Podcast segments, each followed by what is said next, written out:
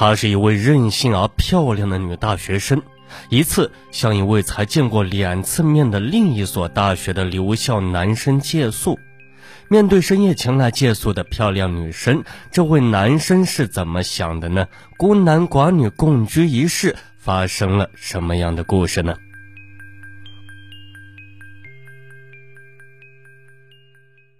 欢迎大家收听本期的《命案一千宗》，我是你们的主播古言。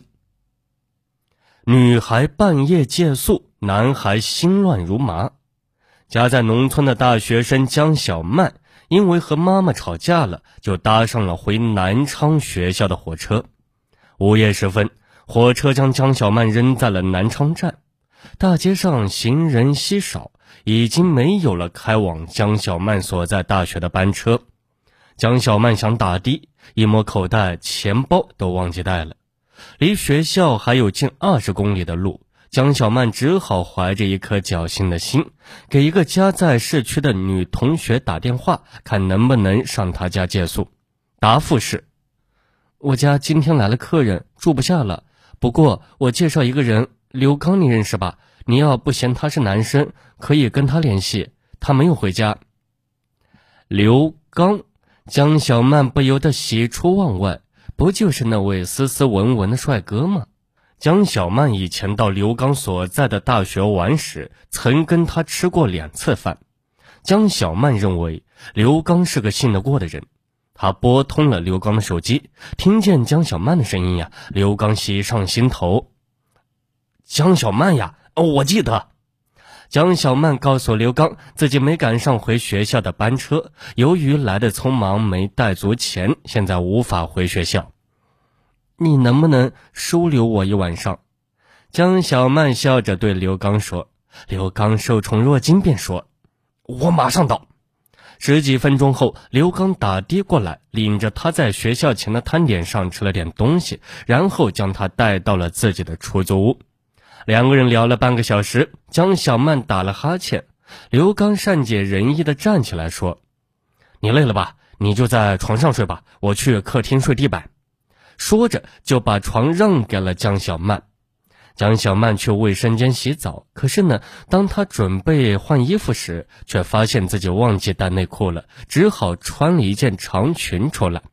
这时呢，刘刚已经在地板上躺下了。江小曼从刘刚身旁走过时，甜甜的说道：“晚安。”刘刚也说了声晚安，目送她进房，关门，关灯。江小曼关灯时，刘刚惊奇地发现插在门上的钥匙竟然没拿下来，同时呢，他也没听见打开保险的声音。刘刚注视着那串银光闪闪的钥匙，心跳不已。因为太累，江小曼一上床就睡了，可客厅里的刘刚却翻来覆去的睡不着。刘刚望着房门上的钥匙出神，心想。他为什么不将钥匙拿下来呢？不打开保险锁呢？既然他不介意，我刚才为什么不在卧室的地板上睡呀？假如他真的是来投怀送抱的，而我这么傻乎乎的睡在客厅的地板上，岂不是太不解风情了呀？这么想着，刘刚决定去房间试探一下。刘刚轻轻地推开了房门，开门声把江小曼惊醒了。干什么呀？江小曼警觉地问。刘刚刚拉开灯，朝床上看了一眼，便慌忙地说：“啊，客厅里太热了，我可不可以在卧室的地板上睡呀？”江小曼本来就为刘刚睡地板过意不去呢，心想呀，如果不让他在房间睡，那岂不是太过分了？就说：“没关系的，你想怎么睡都行。”刘刚将房里的照明灯关了，然后在房间里的地板上躺了下来。然而，躺在地板上的刘刚又胡思乱想起来。他估计江小曼今夜所谓的借宿，十之八九是投怀送抱。想到这里，他悄悄地爬上了床。刘刚在江小曼的小嘴上吻了一下，江小曼翻个身，没说什么。刘刚似乎得到了鼓励，便试探着轻轻搂住了她。搂了一会儿呢，刘刚的一双手不安分起来。江小曼醒了，突然坐了起来。“你不是睡地板吗？怎么爬上床了？”刘刚说。啊，地板太硬，你不是说我怎么睡都行吗？江小曼无话可说了，为了免遭侵犯，江小曼当机立断地说：“那我睡地板。”刘刚说：“你是客人，这怎么好意思呀？”江小曼也不好勉强，就依然睡床。不一会儿呢，床上就传来江小曼的呼噜声。刘刚闭上双眼，强迫自己睡，可任凭自己怎么努力，满脑子里还是江小曼那充满着青春气息的身体。挣扎到了凌晨三点钟，刘刚觉得太痛苦了，干脆不睡了。他洗了把冷水脸，让自己冷静冷静，然后打开电脑上网，以转移自己的注意力。但是他的一双眼睛还是不听支配的往床上瞄。忽然，刘刚发现江小曼竟然没有穿内裤，便像着了魔似的，浑身的血直往脑门上涌。这不是暗示我吗？刘刚激动地爬上了床，一把将她抱在怀里，狂吻起来。刘刚的再次侵犯彻底把江小曼弄醒了，他奋力地推开她，生气地说：“刘刚，你这是干什么？”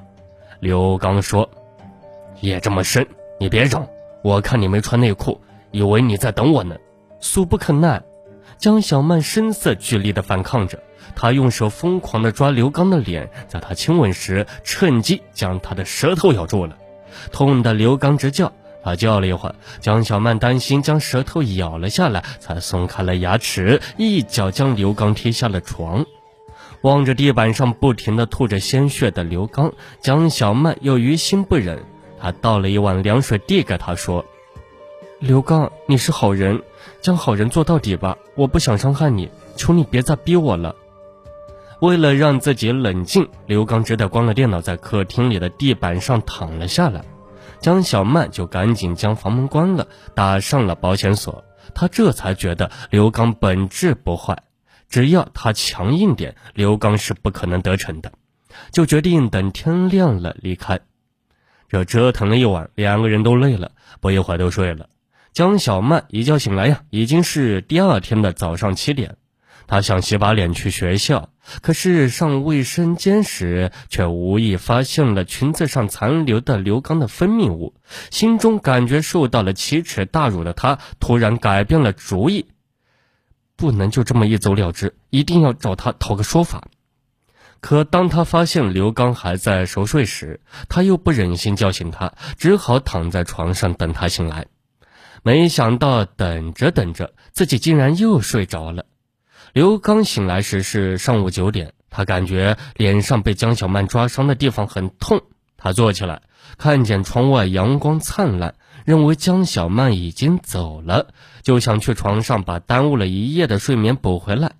可当他推开门时，江小曼竟然还睡在他的床上。刘刚再一次失去了理智。那么刘刚接下来会做出什么对江小曼不利的事情呢？欢迎大家继续收听《命案一千宗》，警钟长鸣。我们下期节目再见。